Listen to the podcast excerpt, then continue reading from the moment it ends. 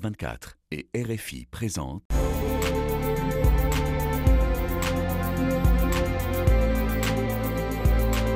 Ici l'Europe, Caroline de Camaret.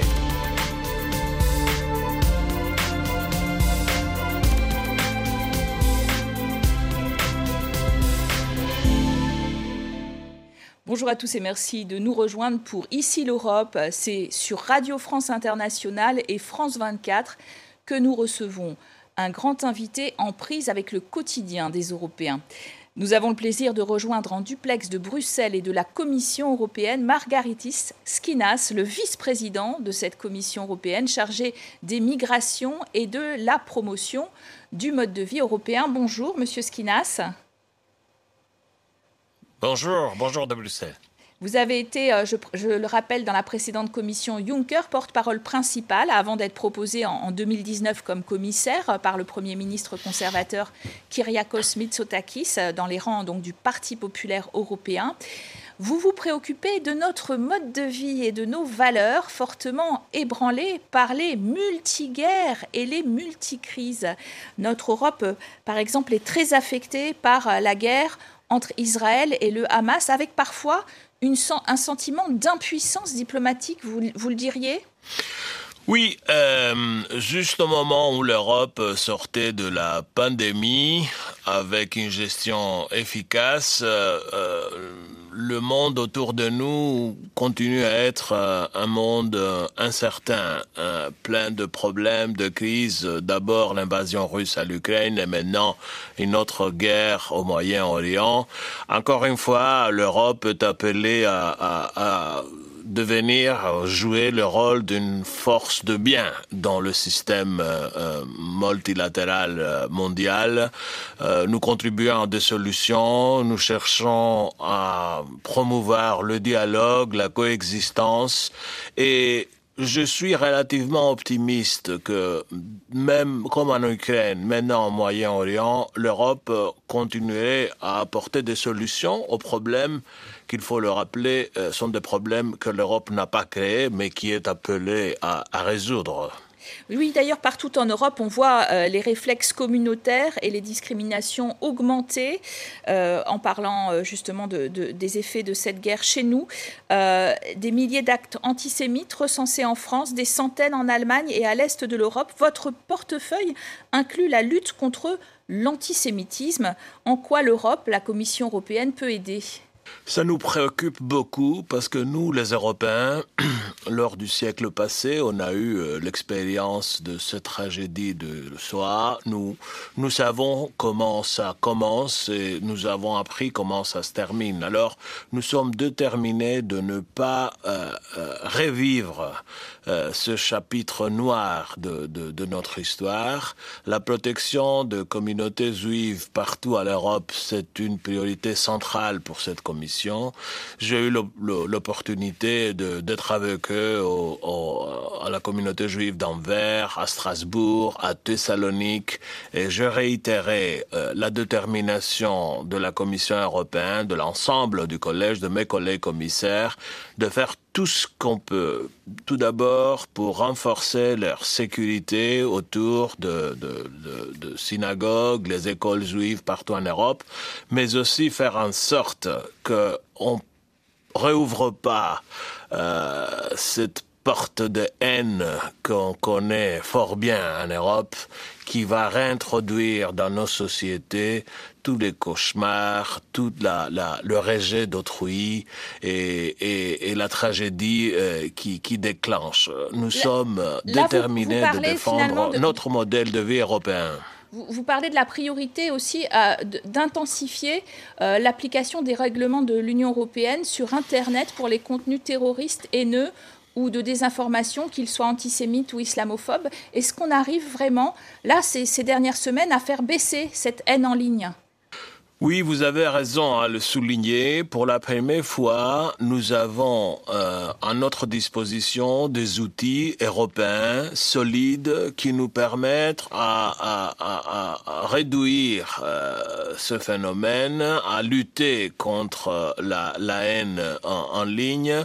Nous avons par exemple de la directive qui oblige les plateformes technologiques de supprimer tout contenu de, de, de dans une heure euh, depuis la notification et avec mon collègue Thierry Breton, nous avons mis en place le fameux euh, Digital Services Act qui est une le nouveau règle de gouvernance numérique qui nous permet de euh, infliger des amendes aux plateformes technologiques qui respectent pas l'obligation de lutter contre la haine et la discrimination. Alors bien sûr, l'antisémitisme progresse, mais l'islamophobie aussi, avec la montée euh, du nationalisme identitaire dans nos pays. On en a eu un, un exemple encore mercredi dernier aux Pays-Bas, où à la surprise générale, c'est le candidat de l'extrême droite, euh, Gerd Wilders, qui est arrivé en tête avec 37 sièges sur 150 au Parlement. Gerd Wilders savoure sa victoire. Écoutons son portrait avec Thibaut Franceschi. Avec sa rhétorique anti-immigration, Gerd Wilders vient bouleverser la politique néerlandaise. Il a placé les politiques anti-islam au cœur de son parti fondé en 2004, le PVV. Wilders appelle à stopper ce qu'il considère comme une invasion islamique. Il a notamment été condamné pour avoir insulté les Marocains et mélange souvent immigration et islamisme. Bruxelles veut nous inonder avec des migrants du tiers-monde, venant pour la plupart de pays islamiques. Et ces migrants seraient répartis dans toute l'Union européenne. Et cela, mes amis, ce sera un désastre. Interdiction des mosquées des écoles islamiques, bannissement du voile et du Coran dans les bâtiments publics, voilà quelques éléments de programme du PVV. Mais pour gagner les élections, il a quelque peu adouci sa rhétorique en se concentrant sur l'immigration, un thème clé de cette campagne, car il avait entraîné la chute du précédent gouvernement, empêtré dans des désaccords sur les règles de l'asile. Le PVV de Gerd Wilders veut expulser tous les migrants illégaux et geler le droit d'asile. L'espoir est que les gens retrouvent leur pays, de nous assurer que les Pays-Bas soient à nouveau aux Néerlandais et que nous limitons le tsunami de l'asile et de l'immigration. Admirateur du Premier ministre hongrois Viktor Orban et fervent eurosceptique, Gerd Wilders veut organiser un référendum sur la sortie de l'Union européenne. Il appelle à ce que les Pays-Bas réduisent significativement leur contribution financière à Bruxelles et veut faire barrage à toute entrée de nouveaux pays dans l'Union. À l'inverse de la plupart des dirigeants européens, il veut arrêter l'aide militaire apportée à l'Ukraine, arguant que son pays a besoin d'armes pour se défendre lui-même. Alors, monsieur le vice-président de la Commission européenne en charge des migrations, quand vous voyez justement dans un pays fondateur comme les Pays-Bas, euh, un, homme arrivé en tête avec un programme essentiellement sur ce thème, euh, comment vous interprétez cette victoire? Tout d'abord, il faut le rappeler, 25% de Néerlandais ont voté pour Gerd Wilders, mais il y a 75% de, de, de, des électeurs qui n'ont pas voté pour lui. Deuxièmement, il faut voir la composition du nouveau gouvernement aux Pays-Bas et il faut attendre un peu pour constater si euh, ce discours de haine euh, que vous venez de présenter euh, dans vos reportages soit reflété dans l'action du gouvernement. Troisièmement, Wilders, comme d'autres forces populistes et démagogues en Europe, projette une image d'une Europe incapable de gérer la migration eh bien, on va leur prouver qu'ils sont en faux parce que dans quelques semaines, nous aurons finalement un grand accord européen sur la migration et l'asile après des années de, de des échecs. Euh, pour la première fois, on aura un cadre global, holistique, cohésif, qui nous permettra de gérer la migration au niveau européen, par les institutions européennes, avec des ressources européennes et sur la base de valeurs et, et règles ancrées au droit européen. En attendant, Alors, on va prouver à M. Wilders qu'il n'a pas raison. En attendant, Margaritis Skinas, j'imagine quand même qu'il y a une certaine inquiétude qui se manifeste à Bruxelles, puisque euh, cette extrême droite néerlandaise très eurosceptique veut organiser un référendum sur le Nexit, la sortie de l'Union européenne. Et on sait que les référendums en Europe, ça ne se termine pas toujours bien. Euh, on l'a vu avec le Brexit euh, en 2016. Parfois, les Européens répondent pas forcément aux questions qui leur est posées. L'Europe donc s'inquiète de, de, cela, de, ce, de cet élément du programme? Deux considérations là-dessus. Euh, je répète qu'il faut attendre voir si euh, le gouvernement qui sera formé aux Pays-Bas euh, aura comme programme toutes les choses assez excentriques qui ont été discutées lors de la campagne. mon sentiment, c'est que ne sera pas le cas. Deuxièmement, l'Europe est une union de démocratie. Euh, c'est pour ça que nous, nous sommes euh, l'Union européenne, parce que nous sommes l'épicentre mondial de la démocratie et de la bonne gouvernance. Alors les élections ne nous font pas peur. Les élections sont notre atout, sont, sont notre avantage. Alors euh, j'ai confiance à, à, nos systèmes démocratiques, à nos modèles de société, et j'attends, je préfère attendre voir un gouvernement responsable qui va travailler avec l'Europe. Ça, ça dépend finalement aussi de, du parti PPE dont vous êtes issu, euh, de sa volonté de, de, finalement faire alliance avec euh, cette extrême droite. On l'a vu par exemple, ça a été le cas euh, en Italie. Est-ce que c'est forcément pas une façon de dédiaboliser cette extrême droite? Est-ce que, est -ce que vous êtes très favorable à ces alliances droite traditionnelles, droite plus extrême?